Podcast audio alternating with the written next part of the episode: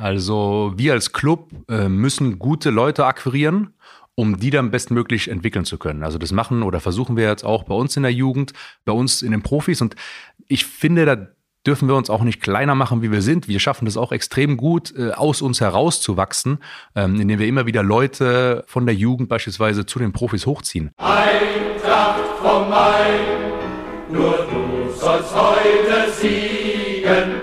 Eintracht vom Main, der Podcast für alle Eintracht-Fans, die mehr wissen wollen über unseren Verein, seine Geschichte und sein Umfeld. Bruder, schlag den Ball lang.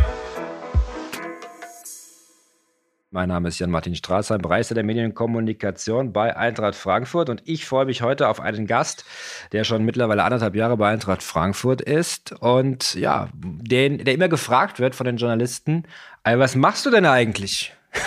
Und der Frage gehen wir heute auf den Grund. Herzlich willkommen bei uns im Podcast. Timo Hardung. Servus, hallo. Timo, ich gehe jetzt mal wirklich rein in die Frage, weil das ist tatsächlich so, wir haben ein, zwei Interviews schon gehabt und die Frage war immer, was macht eigentlich der Leiter Lizenzspielerabteilung? Ich weiß, es ist profan, aber ich will es einmal abgeräumt haben, damit es jetzt jeder weiß. Was ist dein Aufgabengebiet?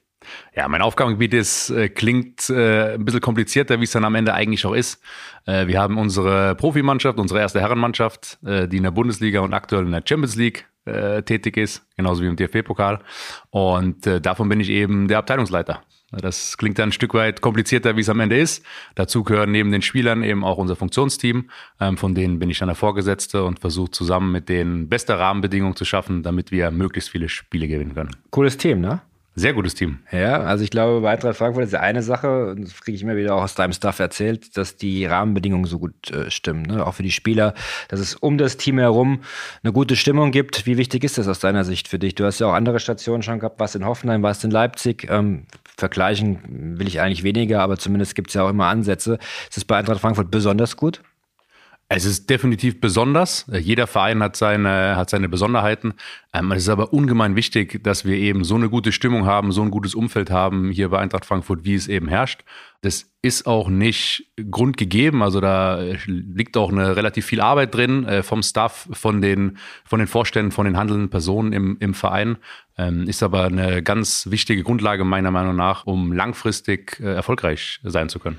Spieler müssen immer auf dem absoluten Top-Level sein. Das ist das Entscheidende. Was kann man dafür tun, damit das so ist? Da gibt es ja immer weitere, äh, sagen wir mal, Erkenntnisse und immer wieder auch äh, seltsame Ideen manchmal im Fußball, um die Spieler aufs absolute Top-Level zu führen. Was ist so deine Philosophie? Wie gehst du auch in der Spielvorbereitung die Sachen an mit deinem Team? Ja, noch nicht mal zwingend in der Spielvorbereitung. Ich glaube, dass man das äh, pro Saison oder auch pro Halbserie immer wieder evaluieren muss. Man muss schauen, was hat man gemacht, was hat funktioniert, was hat nicht funktioniert. Und ich glaube, dass halt äh, Stagnation da äh, ein ganz wichtiger Faktor ist, den man vermeiden muss. Ähm, und das schafft man eben durch gibt verschiedene Möglichkeiten. Ich finde einfach diesen Try-and-Error-Ansatz am sinnvollsten, am pragmatischsten, weil eins haben wir halt eben nicht im Profifußball, das ist Zeit. Ähm, von daher schnellstmöglich Ideen äh, über den Tellerrand hinausschauen und dann anwenden. In allen Abteilungen, die wir, die wir haben, äh, uns rund um die Profimannschaft immer wieder versuchen, was klappt, äh, was hilft uns und was ist eben auch Quatsch gewesen. Und dann äh, machen wir weiter. Dann machen wir weiter. Hast du Erkenntnisse aus dem ersten oder den ersten anderthalb Jahren bei Eintracht Frankfurt gewonnen, wo du sagst, hm, da muss man mal ran, das war jetzt noch nicht optimal? Hast du was umstellen müssen im Team oder grundsätzlich? Ganz am Anfang habe ich mir das erstmal angeschaut, wie das Team aufgestellt ist. Jeder, wie gesagt, jeder hat so seine eigenen Ideen, seine eigenen ja, Wege, Prozesse, wie Dinge abgearbeitet werden oder funktionieren sollen. Das war eben so am Anfang der Punkt, dass ich mir das angeschaut habe. Da gab es minimale Anpassungen, wie wir Aufgaben verteilt haben innerhalb unseres Staffs und einfach mit dem Ziel, das so ein Stück weit thematischer zu halten. Ja, dass es eben sinnhaftiger ist, dass es nicht so viele Übersprünge zwischen zwei verschiedenen kleineren Departments gibt oder Abteilungen, wie es bei uns dann, wie wir sie eben auch haben. Mhm. Insgesamt ähm, seid ihr mit einem größeren Team gekommen vor anderthalb Jahren. Markus hat dich mitgenommen aus Leipzig. Da kranken sich ja viele Hörerinnen und Hörer, lesen es ja auch in gewissen Foren, die Leipziger Fraktion und so weiter. Das ist ja so ein bisschen Eintracht Frankfurt, Leipzig. Das passt nicht so wirklich. Das sind zwei völlig verschiedene Grundphilosophien. Ich werde dich jetzt nicht aufs Glatteis führen und fragen, welche, dich, welche dir besser gefällt, weil es natürlich Eintracht Frankfurt ist. Selbstverständlich. Ja, selbstverständlich. Aber es ist schon, es ist schon interessant, denn äh, aus diesem Leipzig-Kosmos oder aus dem Red Bull-Kosmos, und da kann man sagen, was man will, schaffen das extrem viele Spieler, Verantwortliche, Trainer vor allen Dingen in die Bundesliga. Was haben die in den vergangenen Jahren besonders gemacht, dass das so erfolgreich ist? Ich meine, wir müssen uns nur selbst angucken, die letzten drei unserer Trainer waren alle irgendwann mal bei RB unter Vertrag und haben dort ähm, ähm, ja auch Coaching gelernt. Das ist natürlich auch eine Sache, die man anerkennen muss. Wo lag da der Unterschied drauf? Du kannst es aus erster Hand berichten. Boah. Ich glaube, der Schlüssel von einem guten Mitarbeiter ist natürlich auch ein Stück weit der Mitarbeiter selbst. Also wir als Club äh, müssen gute Leute akquirieren, um die dann bestmöglich entwickeln zu können. Also das machen oder versuchen wir jetzt auch bei uns in der Jugend, bei uns in den Profis. Und ich finde, da dürfen wir uns auch nicht kleiner machen, wie wir sind. Wir schaffen das auch extrem gut, äh, aus uns herauszuwachsen. Äh, mit Marco Schuster, unser leitender Spielanalyst, Sebastian Saglimbeni, der dann aus der Jugend hochgekommen ist. Also wir schaffen das bei uns ja auch schon, immer wieder aus uns herauszuwachsen, ähm, indem wir immer wieder Leute von der Jugend beispielsweise zu den Profis hochziehen. Und anders machen das äh, die genannten Vereine vorher auch nicht. Ähm, wichtig ist eben die Auswahl der Mitarbeiter, der Personen, dass das Männer und Frauen sind, die was, ich sag mal salopp gesagt, auf dem Kasten haben und dann eben versuchen, die Leute, die Personen auf ihrem Weg bestmöglich zu fördern und zu fordern und äh, dann, glaube ich, schafft man es, einen sehr guten Experten einfach zu entwickeln, den wir dann jetzt in unserem Fall für Eintracht Frankfurt äh, gewinnen können. Und jetzt nochmal auf die Trainer vielleicht zurückzukommen. Mhm. Auch da finde ich es enorm wichtig, dass es eben talentierte Trainer sind. Und äh, ich glaube, alle, alle diese Trainer sind sehr talentiert, waren sehr talentiert und äh, konnten in den jeweiligen Vereinen eben wachsen für sich. Das heißt aber nicht, dass sie, wenn sie damals nicht zu Leipzig oder Salzburg oder woanders hingegangen wären, sondern zu Eintracht Frankfurt schon gegangen wären, ähm, dass sie nicht auch diesen Weg hätten gehen können. Also mhm. da bin ich schon fest von überzeugt, dass wir äh, das bei uns definitiv auch schaffen und schaffen können.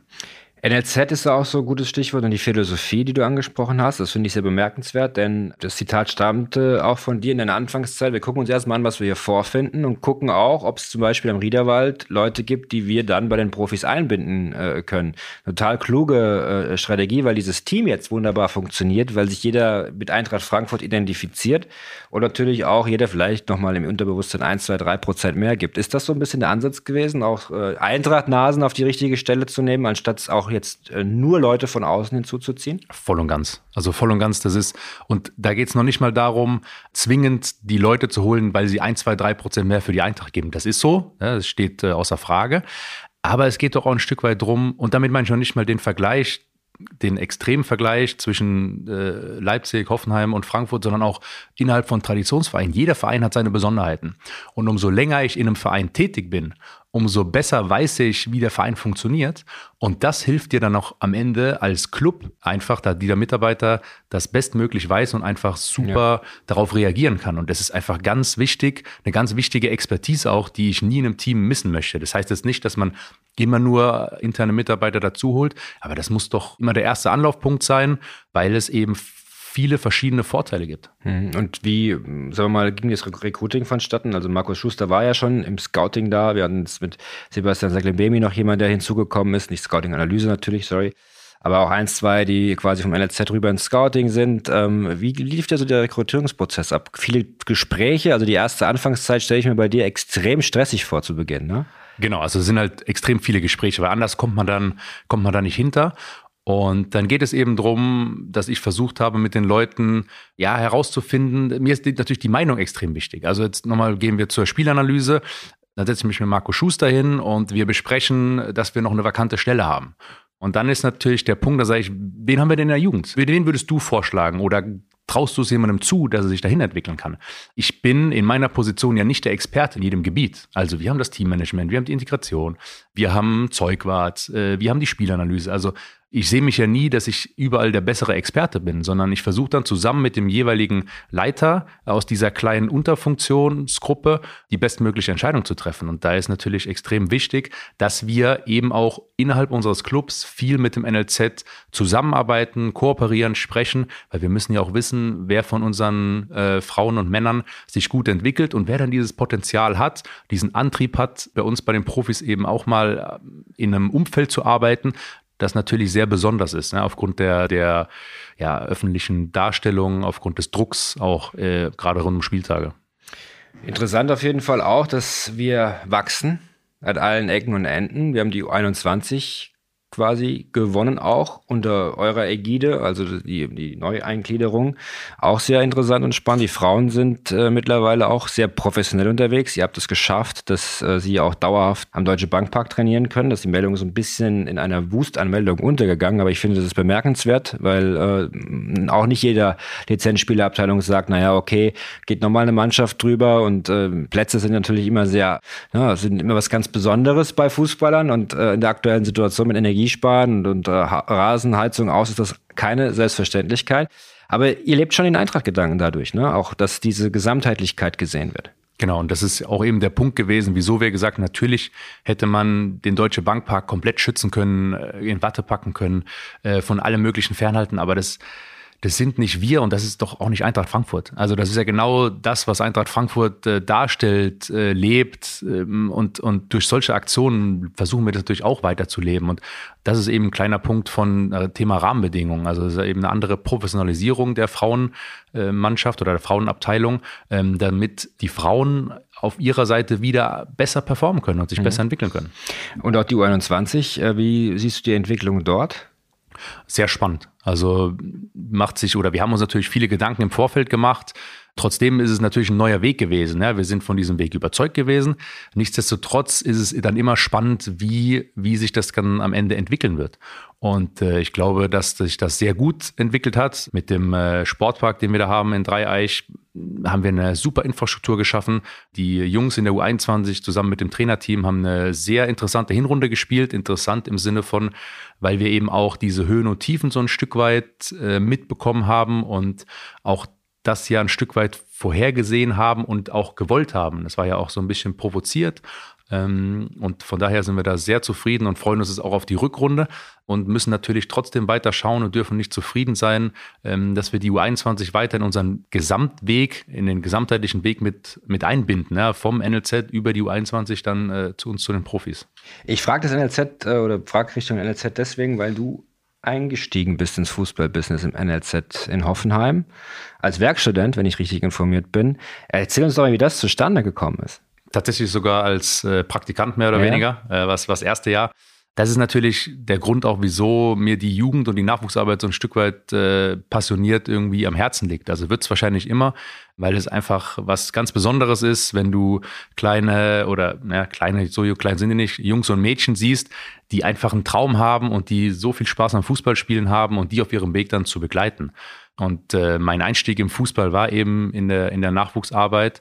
Ähm, ich durfte da verschiedene Positionen sehen, äh, durfte mich da entwickeln, habe verschiedene Aufgaben bekommen, äh, konnte Fehler machen und habe äh, eben so versucht, äh, meine, meinen Erfahrungsschatz aufzubauen, von dem ich jetzt so ein Stück weit natürlich versucht zu zehren. Mhm. Bernhard Peters war dann ein großer Förderer. Ähm, viele kennen ihn noch, auch äh, aus dem Hockey. Dann später in Hoffenheim jemand gewesen, der da sehr, sehr viel aufgebaut hat. Ähm, was hast du von ihm mitgenommen? Was hast du gelernt? In der Anfangszeit natürlich extrem. Also ich bin 18 Jahre, komme von der Schule, wie gesagt, gehe dann nach Hoffenheim, parallel studiere ich. Das war mein erster halbwegs richtiger Job und äh, da lernst du natürlich extrem viel. Bernhard Peters hat, er ist ein sehr großer Visionär, er kommt ja vom Hockey, hat es trotzdem geschafft, ähm, den Transfer in den Fußball zu schaffen, ohne dass er sich jetzt als Fußballexperte dargestellt hat. Ähm, und ich glaube, was ich extrem von ihm gelernt habe, ist dieses gesamte Team ähm, zu überblicken ähm, und Leitplanken dafür zu schaffen, damit eben die Experten unter ihm, und das war ihm besonders wichtig, dass es wirklich Experten sind. Also es war wirklich wichtig, dass die Jungs, äh, die Frauen und Männer in ihren Abteilungen absolute Experten sind, mit denen er sich inhaltlich auch gar nicht messen wollte, mhm. sondern es ging ihm darum, äh, diesen Frauen und, und Männern einen Weg zu zeigen und sie dazu zu pushen und dazu bewegen, das Beste aus sich rauszuholen in ihrem Bereich. Mhm. Und äh, wenn du das schaffst, dann bist du natürlich in allen deinen Abteilungen wächst du, äh, bist innovativ und denkst nach vorne und hast eben dieses Thema, was ich vorhin schon mal angesprochen habe, Stagnation eben nicht. Das ist halt auch relativ spannend, wenn wir aktuell in unserem Stuff genau diese, diesen Weg ja auch so bestritten mit einem Psychologen, wenn man so will, also Martin Daxel, Potenzialcoach, wir hatten gerade noch einen Podcast und äh, ich muss sagen, ich kann auch hier nur den Querverweis machen und jemand Herz, ans Herz legen, diesen äh, Podcast auch zu hören, denn ähm, das ist sehr, sehr spannend, was er zu erzählen hat. Das sind so kleine Bausteine, die den ganzen äh, Erfolg auch ein Stück weit ausmachen. Ne? Genau, also wir müssen, und das ist so ein Stück weit die Neuzeit im Fußball, natürlich versuchen, breitmöglichst Spektren abzubilden durch, durch Experten. Ähm, wir, wir, dürfen uns davor nicht verschließen und sagen, ja, Fußball ist halt nur in diesen 90 Minuten oder ist halt nur innerhalb dieses Trainings auf dem Platz. Nein, das ist mittlerweile viel, viel mehr.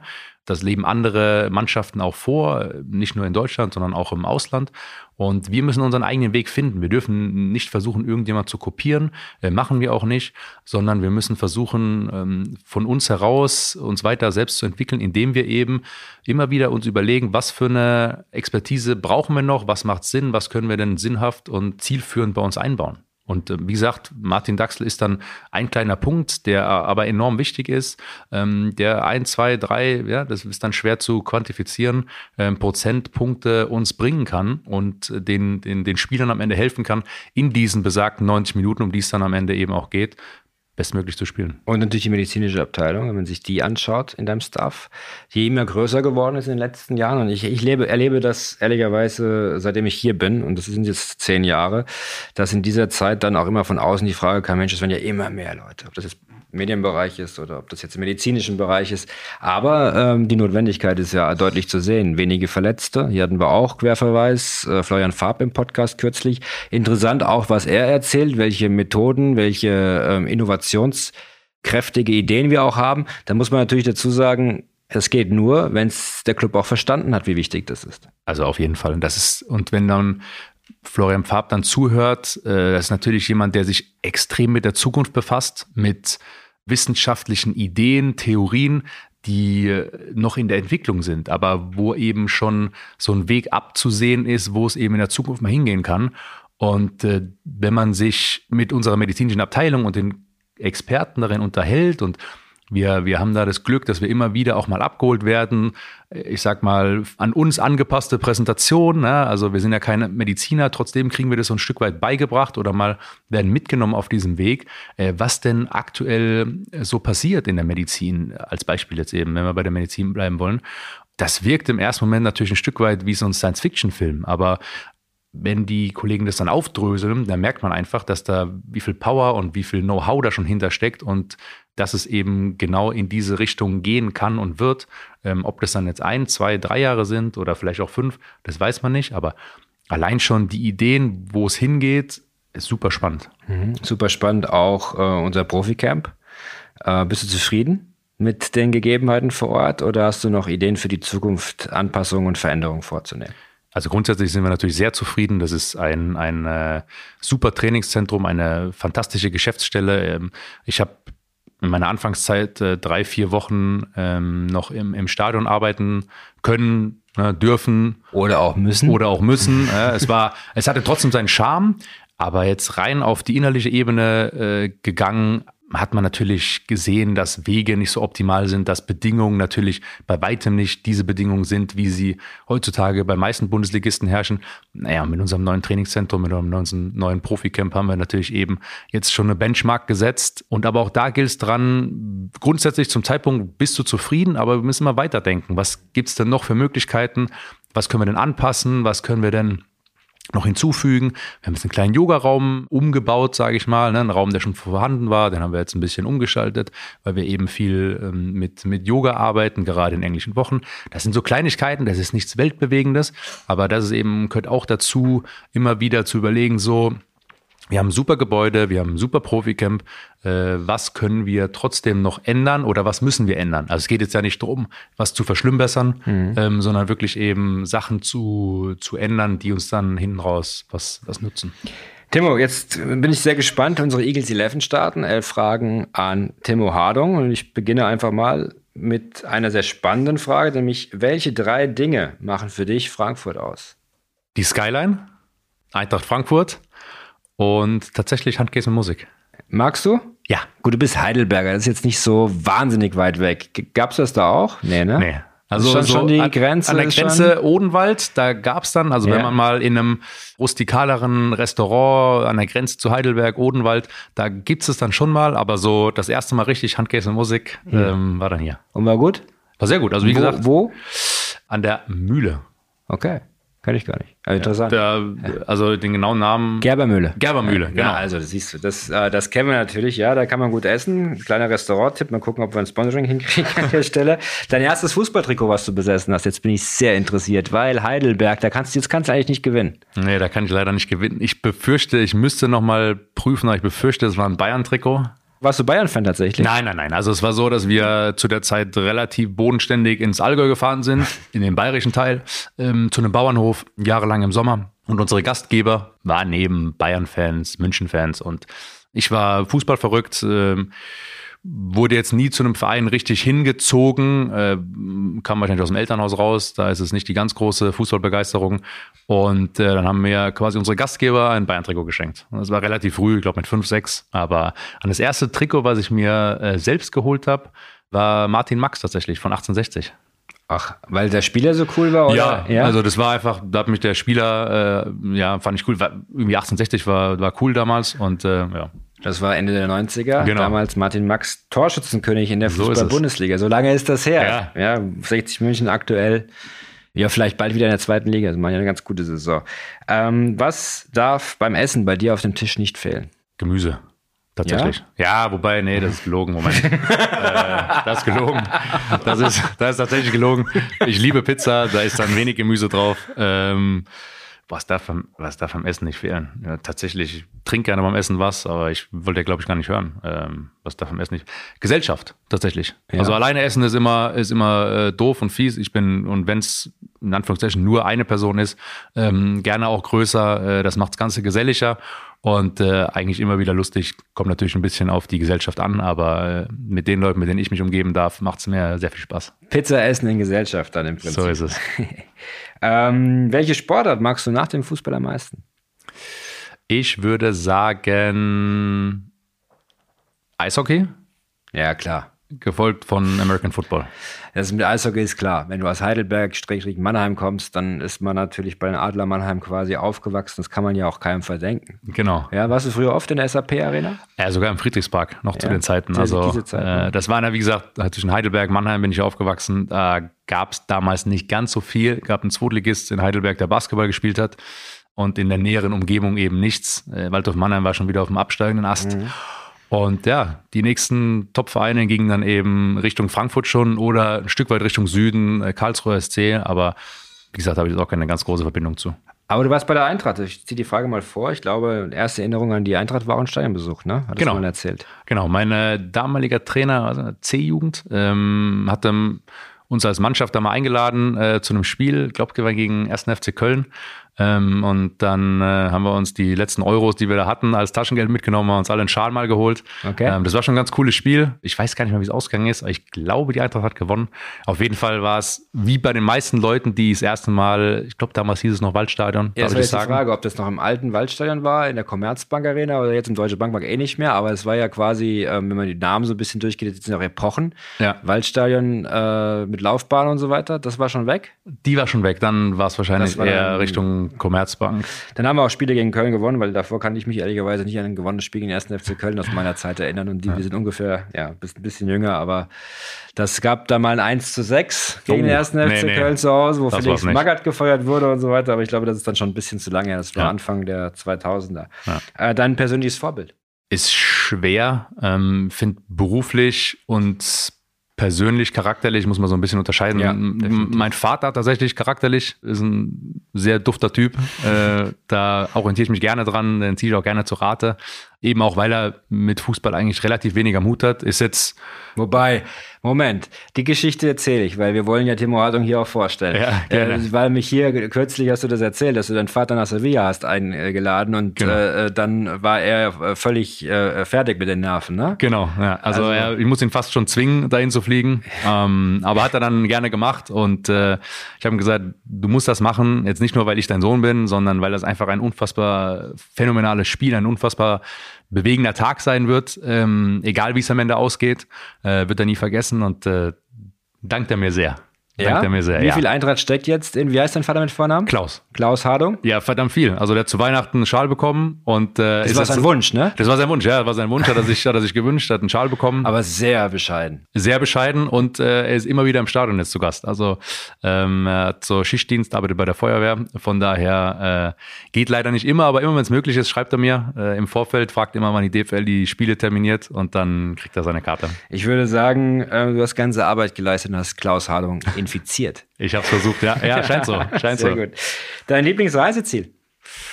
Ich habe das Privileg, schon gut rumgekommen zu sein in der Welt. Gibt viele schöne Orte. Tatsächlich, das Allgäu ist so ein Stück weit hängen geblieben. Ist jetzt wahrscheinlich Nein, nichts Besonderes. Nein, ähm, du aber das- ich fahre das ich gerne hin. Fahr ich Weil, gerne hin. weil, weil ich meine, das äh, Bodenständigkeit ist ja kein schlechtes Attribut. Ja, das, ich will noch nicht mal sagen, dass es bodenständig ist, aber es ist einfach, die Leute sind äh, besonders, sind herzlich, manchmal ein bisschen direkt, keine Frage. Aber so in den Bergen ein bisschen wandern zu gehen, Bergkäse, Butter direkt von der Weide, so, da, da kann man sich schon gut aushalten. Ansonsten, wie gesagt, gibt's viele, viele schöne Orte auf der ganzen Welt, wo man hinfliegen kann, hinfahren kann. Ähm, keine Frage. Aber so, das ist ein Stück weit, wie gesagt, von früher äh, bin ich auch öfter gewesen. Aber deine Highschool-Zeit hast du in den USA verbracht. Ja, Wo genau? Warsaw. Warsaw, Wisconsin. Also Wisconsin. den Staat kennt man in der Regel nicht. Ich glaube, wenn man googelt, äh, sieht man direkt eine Kuh äh, auf einer Weide. Weide. Ähm, ja. Passt doch wieder. Er passt wieder. Passt das wird wieder. jetzt mit dir assoziiert nach dem Passt Podcast. wieder, passt wieder. Ähm, war, eine, war eine super Zeit. Äh, Green Bay Packers äh, sind Ja, mir da so bisschen ans Herz gewachsen. Äh, viel mehr gibt's da nicht. Mittlerweile die Milwaukee Bucks sind ja dann NBA-Sieger geworden. Zu den Zeiten, wo ich dort war, war das sportlich überschaubar. Mhm. Ähm, ja, war eine, war eine sehr prägende Zeit, war super, war extrem spannend. Aber interessant, ne? Green Bay Packers haben deutschlandweit eine große Fanbase. Warum? Das ist eine gute Frage. Also wie gesagt, auch als ich äh, damals drüben war, also 2007, hatten sie also ganz furchtbar gespielt. Also ich weiß noch, ich war einmal im Stadion, äh, dann haben sie 36-0 gegen New England Patriots verloren. Äh, Tom Brady, phänomenales Spiel gemacht. Ich kann mir das gar nicht genau erklären. Es war ja dann 2011, glaube ich, äh, sind sie Super Bowl-Sieger geworden. Vielleicht hat das so einen kleinen Hype ausgelöst. Ähm, es ist natürlich ein sehr besonderer Club äh, oder Franchise, muss man ja sagen. Ähm, es ist ja die einzige Franchise, die Eintracht, äh, ähnlich wie Eintracht von Mitgliedern ähm, noch besessen wird. Also die haben ja, ist keinen keinen Owner. Genau, die Ja. haben keinen Owner, die haben keine Investoren, sondern die haben quasi Aktienanteile und die sind in der Bevölkerung und das macht die Green Bay Packers so ein Stück weit besonders. Ob sie deshalb äh, ja gern gesehen oder populär sind in Deutschland, schwer zu sagen. Erinnerung an die Eintracht hatten wir gerade schon, aber welche Musik hörst du am liebsten im Auto?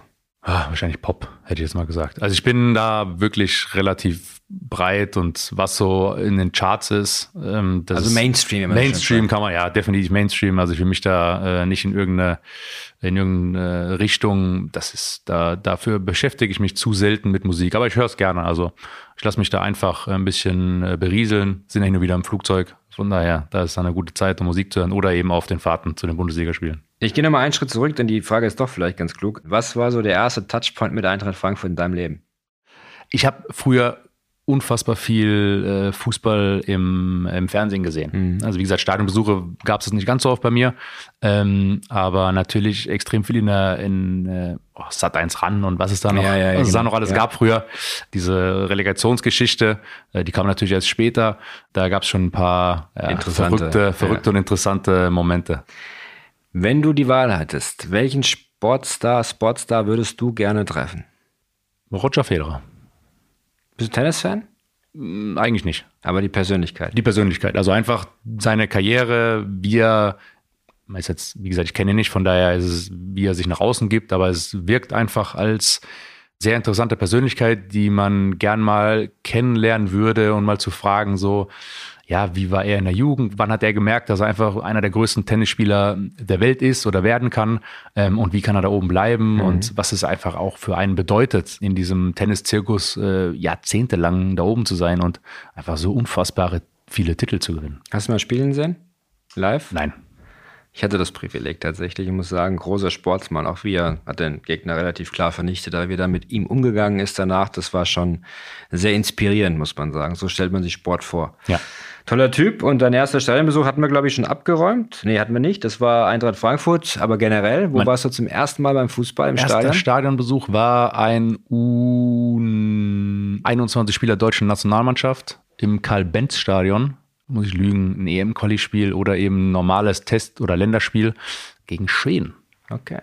Es ist also interessant, Karl Benstein, ne? Waldhof Mannheim sind unsere Freunde, wie du weißt. Ja, das weiß ich. Ist mir schon mehrfach zu Ohren gekommen. Wusste ich schon damals. Also wie gesagt, äh, Waldorf ist natürlich aufgrund der Nähe zu, wo ich aufgewachsen bin, präsent gewesen. Aber ja, haben sie dann aus verschiedenen Gründen dann nicht mehr ganz so gut gemacht und äh, seitdem eher Probleme, Ja. mit denen sie äh, zu tun haben. Wenigstens wieder in der dritten Liga und vielleicht irgendwann mal wieder in der zweiten Liga. Aber als Heidelberger ist man da mit Mannheim. Wie, wie ist man da mit Mannheim eigentlich? Weil es, gibt ja immer so diese, ich glaube, Ludwigshafen ist noch so ein Thema. Ja, Ludwigshafen ist ein anderes Bundesland. Das ist ja. Also das ist, Aber ja, es ist nicht so weit weg. Nee, es ist nur über den Rhein drüber, aber es ist, ja, ist die böse Seite.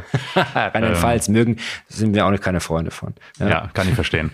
ähm, als Heidelberger mit Mannheim, ein Stück weit eine Hassliebe. Ja? Also ja, meist dann schon froh, dass es Mannheim gibt, weil Mannheim natürlich größer ist. Also da ne, kann er auch wieder nachlesen. So groß ist Heidelberg nicht. Mannheim ist ein Stück größer.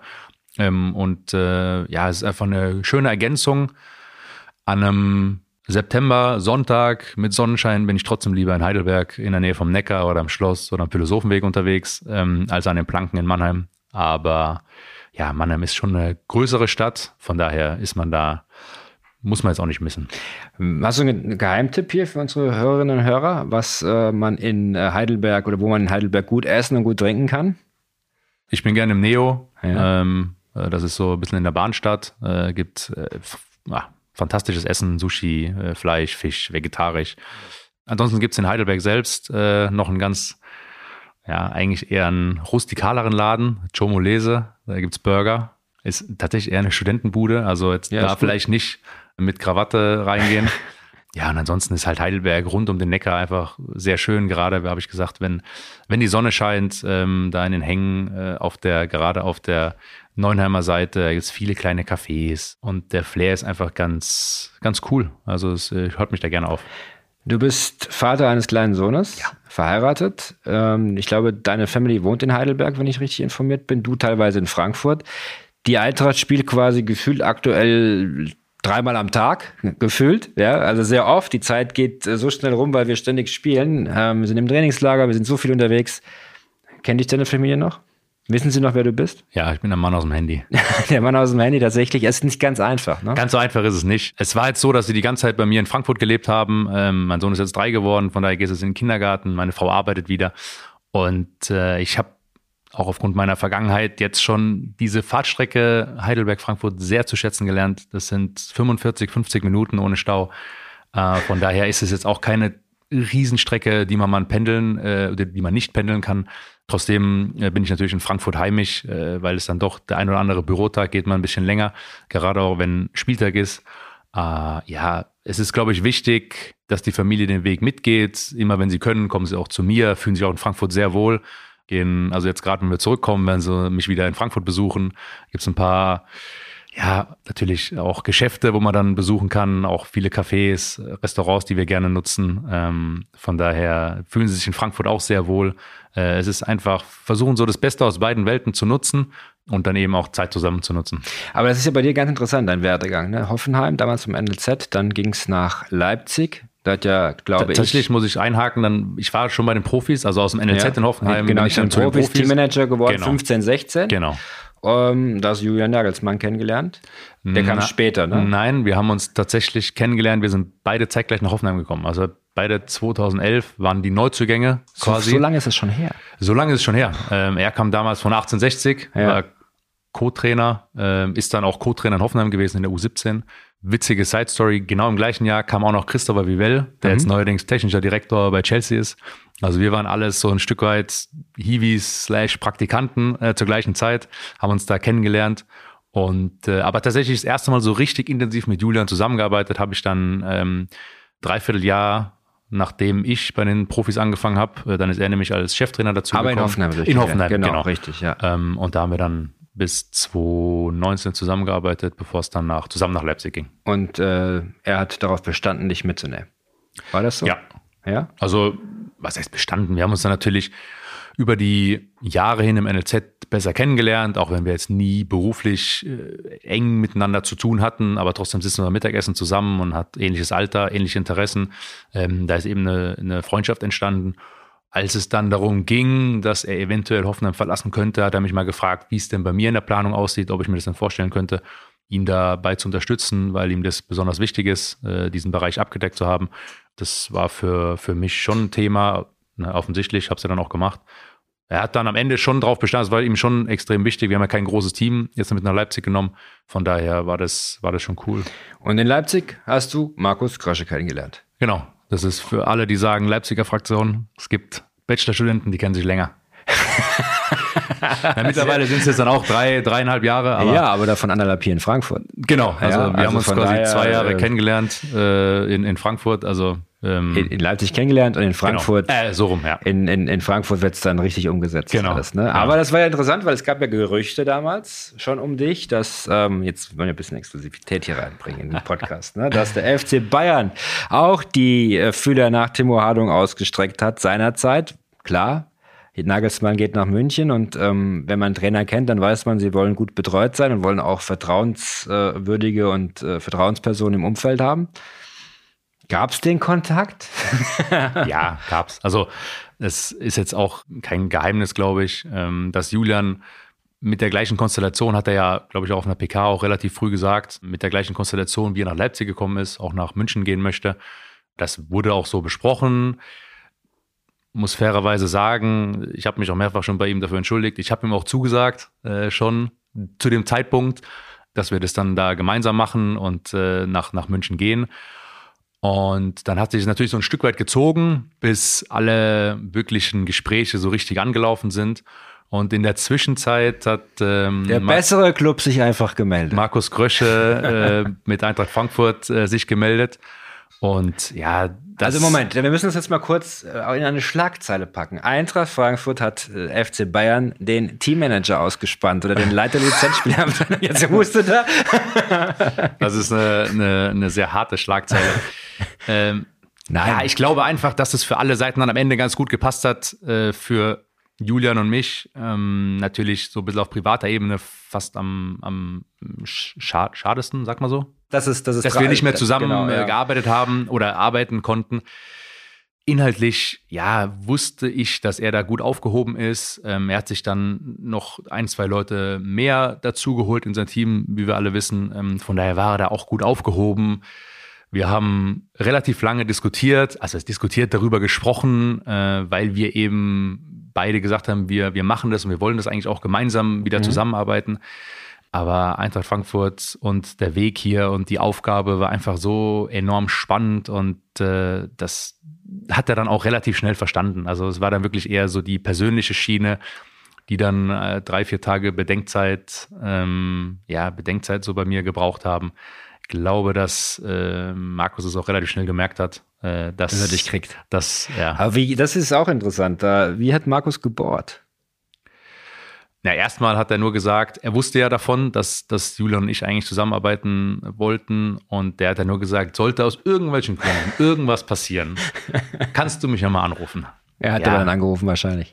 Ja, äh, Okay, lassen wir das. Aber ich finde es total interessant, weil natürlich äh, letztendlich es auch zeigt, dass wir attraktiv sind als Eintracht Frankfurt. Auch für jemanden, der quasi locker beim FC Bayern unterschreiben hätte können. 100 Prozent. Also die Bilder jetzt äh, in den letzten 18, 19 Monaten, äh, die ich jetzt live mitbekommen habe, die flächen natürlich unfassbar und letztens meiner Frau erzählt, diese anderthalb oder nicht mal zwei Jahre, die fühlen sich halt schon ewig an, weil man einfach ja, weil es so intensiv ist, bei der Eintracht zu arbeiten. Und äh, das ist aber ein Stück weit auch ein Privileg, finde ich, von unserem Job, ähm, dass es eben nicht 0815 ist, sondern dass es eben diese Ups und diese Downs hat. Also gerade die letzte Saison war ja jetzt nicht immer easy. Also das ist, das Ende war phänomenal und äh, grandios. Aber wir hatten auch die ein oder anderen Wochen, wo es nicht ganz so nett war. Ja, gerade auch Druck von außen. Das war schon keine einfache Zeit. Und trotzdem hat es immer Spaß gemacht. Und diesen Club, die Eintracht, äh, super schnell lieben und schätzen gelernt. Man hört ja dann immer ganz viele Horror-Stories äh, von Traditionsclubs und da ist immer riesen Chaos und ach Gott, wie kannst du da nur hin? Und ja, ich glaube tatsächlich, und das ist ja eine kulturelle Frage, viele, die in einem Werksclub oder in einem, sagen wir mal, Leipzig wird ja gerne als Konstrukt bezeichnet oder als, äh, als Unternehmen, als Konzern, wenn man so will. Und ähm, in Hoffenheim ist es sicherlich auch ähnlich, wo man vielleicht auch ein bisschen mehr Ru in Ruhe arbeiten kann, weil hier ist ja viel Emotion drin. Die haben da nicht so das Verständnis für, dass man dann plötzlich bei einem Traditionsverein auch noch aufblühen kann, weil eigentlich ist es ja viel anstrengender, weil so viele Leute sich für dich interessieren und auch alles auf die Goldwaage legen. Es gibt Diskussionen, Foren und so weiter und so fort. Und die Menschen beschäftigen sich intensiv damit, weil sie eben eine emotionale Bindung zu diesem Club haben. Aber ist das nicht genau das, was diesen Sport ausmacht? Du kannst es jetzt aus allererster Hand und du musst auch nicht deine ehemaligen Arbeitgeber irgendwie verbrellen, aber du kannst es jetzt als aus allererster Hand äh, beurteilen. Ja, äh, und das war ja auch das, was mich so extrem gereizt hat. Also genau das ist es eben, diese Emotionalität, diese Power. Also du hast ja jetzt auch viele Themen oder viele Punkte angesprochen, mhm. die die negativ laufen können. Aber wir haben ja auch gesehen, wie viel Power das entwickeln kann und äh, wie das pushen kann. Und äh, nicht nur uns im Staff, sondern in, natürlich in erster Linie die Spieler in den Spielen. Und was natürlich, ich meine, ich habe dann in Hoffenheim gearbeitet, in Leipzig. Ich habe ja dann ein paar Auswärtsspiele im Deutsche Bankpark machen müssen. Die, die, die wenigsten sind positiv ausgegangen. Aber eins kann ich sagen, auf dieser Gästebank zu sitzen, das, das erste Mal die Hymne zu hören, wenn es reingeht ins Stadion, das erste Mal, wenn irgendein Eckball für die Eintracht äh, rausspringt, das erste Tor.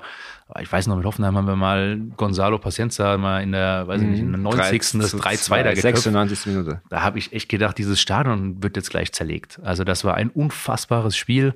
Diese Power hat man dann so das erste Mal so richtig gespürt und du willst das ja irgendwie auch mal als, als Heimmannschaft ne, miterleben, sondern nicht immer nur ausgepfiffen werden.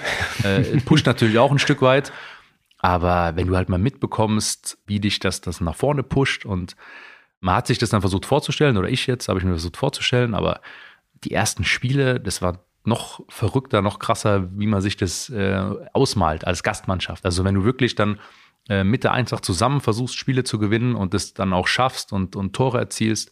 Wow, also das ist Gänsehaut pur. Das erste Mal da aus dem Spielertunnel raus, ähm, wenn die Hymne läuft äh, und du weißt, so ein Stück weit äh, bist du jetzt Teil dessen. Einfach ein sehr geiles Gefühl. Geiles Gefühl auf jeden Fall. Ähm, auch was Besonderes bei Eintracht Frankfurt, äh, wenn wir nochmal kurz auf Julian Nagelsmann äh, gehen. Wir haben das erste Saisonspiel gegen die Bayern schon in den Sand gesetzt. Ähm, mal ganz ehrlich, wie bist du danach mit ihm umgegangen oder wie ist er mit dir umgegangen? Was muss, was hat er dich wenigstens ein bisschen aufmuntern können nach dem Spiel oder in der Halbzeitpause? Weil eigentlich war das ja der schlimmste Moment, finde ich, äh, seit längerer Zeit, dass wir in der Halbzeitpause 0 zu 5 hinten gelegen haben. Das hoffe ich kommt auch nicht mehr so schnell vor. Nee, das, das hoffe ich auch nicht. Nee, wir haben in der Halbzeit nicht, nicht gesprochen. Äh, wir haben nach dem Spiel kurz gesprochen. Er war relativ demütig, Jetzt, er war happy natürlich über die Leistung von seiner Mannschaft, kann auch sein. Die haben auch echt, echt gut gespielt, die waren auch echt gut drauf, ne? muss man ja auch mal anerkennen. Aber er hat schon zu schätzen gewusst, dass ein paar Monate vorher haben wir ja bei München gewonnen. Und äh, da habe ich nach dem Spiel auch keine große Klappe gehabt, äh, obwohl er sehr sauer war. Es war ein super Sieg für uns, enorm wichtig äh, und hat auch extrem gepusht äh, zu dem Zeitpunkt. Ähm, da kann ich mich dran erinnern, da bin ich sogar noch äh, mit ihm essen gegangen abends. Da hat er mich erstmal versetzt, zwei, drei Stunden, weil er einfach äh, so sauer war, dass er mich nicht sehen wollte. Und äh, aber er ist dann noch gekommen, wir haben uns, wir haben dann noch über andere Themen gesprochen. Nur über Fußball durften wir nicht mehr reden an dem Abend. Das ist sehr interessant auf jeden Fall. Die Eintracht äh, geht jetzt quasi in die zweite Saisonhälfte, noch zwei Spiele aus der Hinrunde, dann geht es in die Rückrunde. Das kommt natürlich auch organisatorisch einiges auf uns zu. Es gibt wieder viele englische Wochen. Es wird hinten heraus wieder heikel. Vertragsverlängerungsgespräche, Neuzugänge und so weiter. All das wird jetzt eine Rolle spielen. Wie gut bist du vorbereitet auf diese Zeit, die ähm, wieder dafür sorgen wird, dass du deine Familie wahrscheinlich nur am Handy sehen wirst? Ja, ganz so schlimm wird es hoffentlich nicht. Also muss noch ganz kurz hier an die, an die Zuschauer. Also ich sehe meine Frau und meinen Sohn dann schon hin und wieder nochmal. ähm, aber ja, es wird eine intensive Zeit. Aber ich glaube, was enorm wichtig ist, egal was für eine Aufgabe man, man vor sich hat, dass man sich so gut wie möglich vorbereitet. Und das, das tun wir. Das heißt ja nicht, dass es trotzdem mal Nachtschichten gibt und geben wird, ähm, eben aufgrund von Vertragsgesprächen oder Transfer, Transfergesprächen ähm, oder auch in der Vorbereitung für, für Pflichtspiele.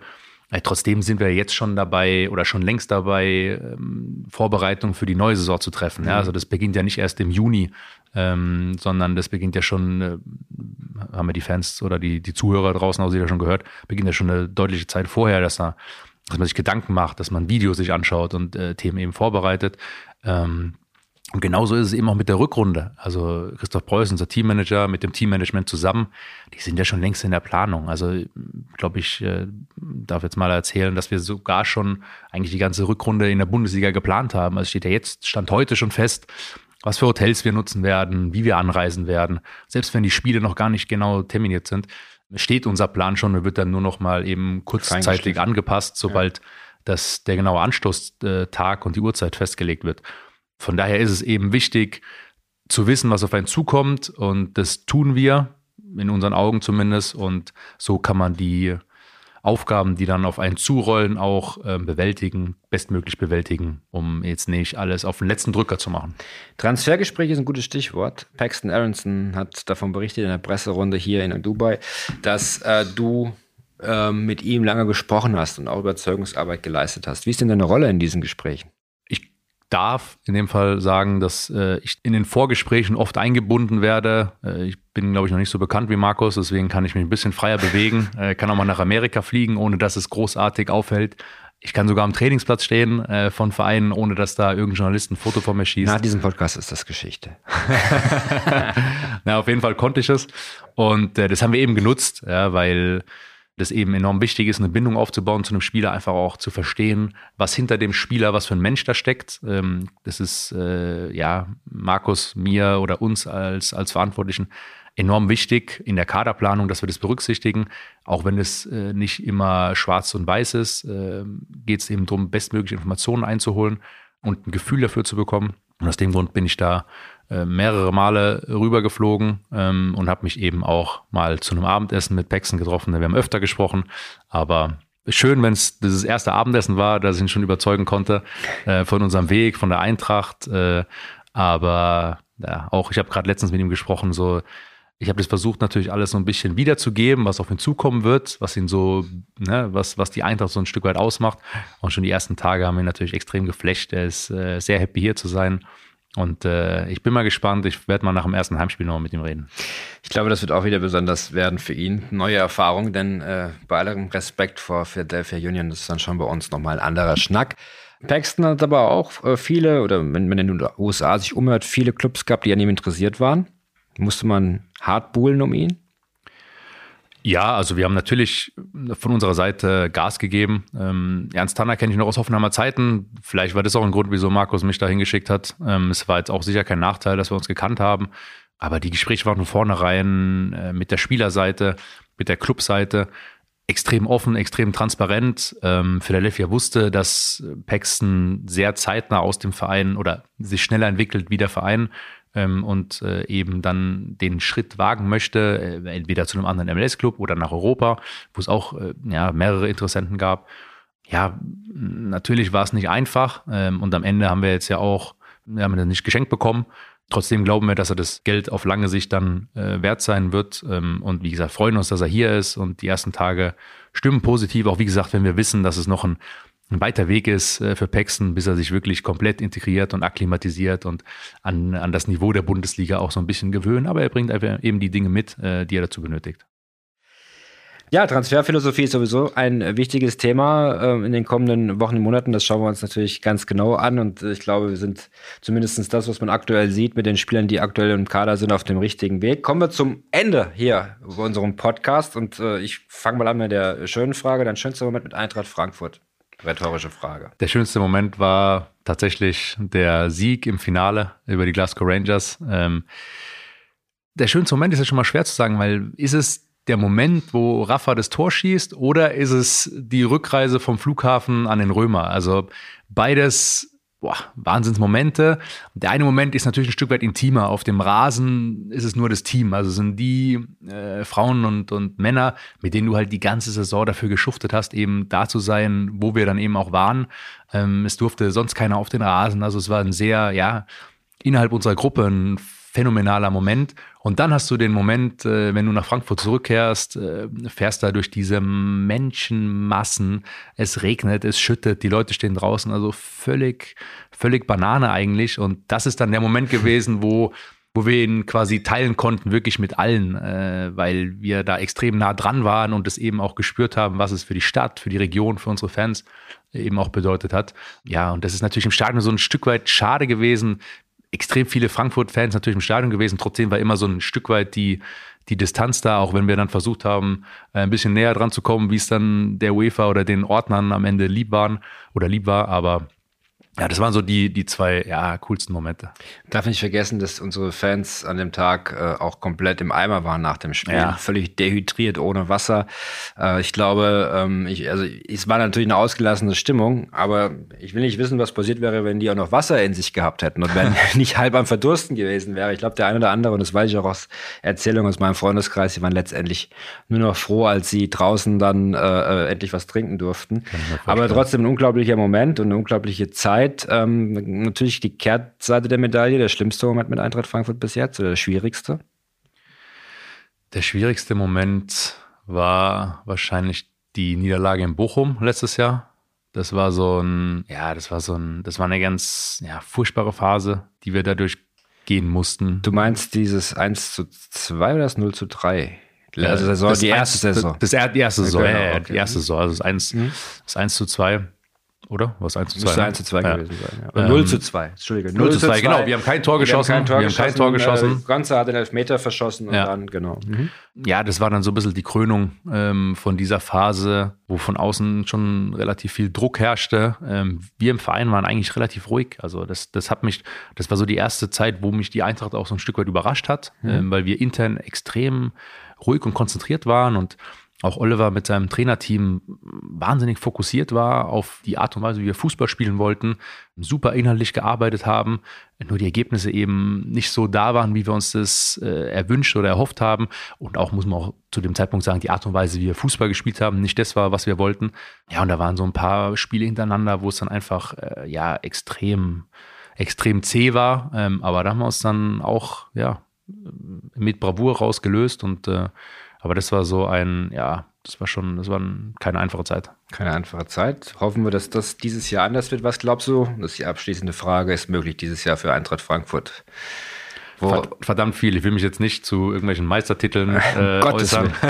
Gott, das machen schon unsere, unsere All-Stars, Genau, das ist, die wollte mit Eintracht sagen. Frankfurt nie deutscher Meister geworden sind, fordern jetzt die Meisterschaft in der Öffentlichkeit. I love Genau, it. Ja, genau, Schön nein. Druck ausüben. Genau. Nein, nein, das ist, ähm, boah, die, dieses Jahr ist noch extrem viel möglich. Also wir sind natürlich ganz offensichtlich in allen drei Wettbewerben noch aktiv. Ähm, von daher fangen wir mal mit, mit dem DFB-Pokal an. Das ist natürlich, ja, es ist immer die Tagesform. Äh, von daher haben wir jetzt erstmal ein super spannendes Spiel vor der Brust. Heimspiel wird natürlich ein Riesenfest werden.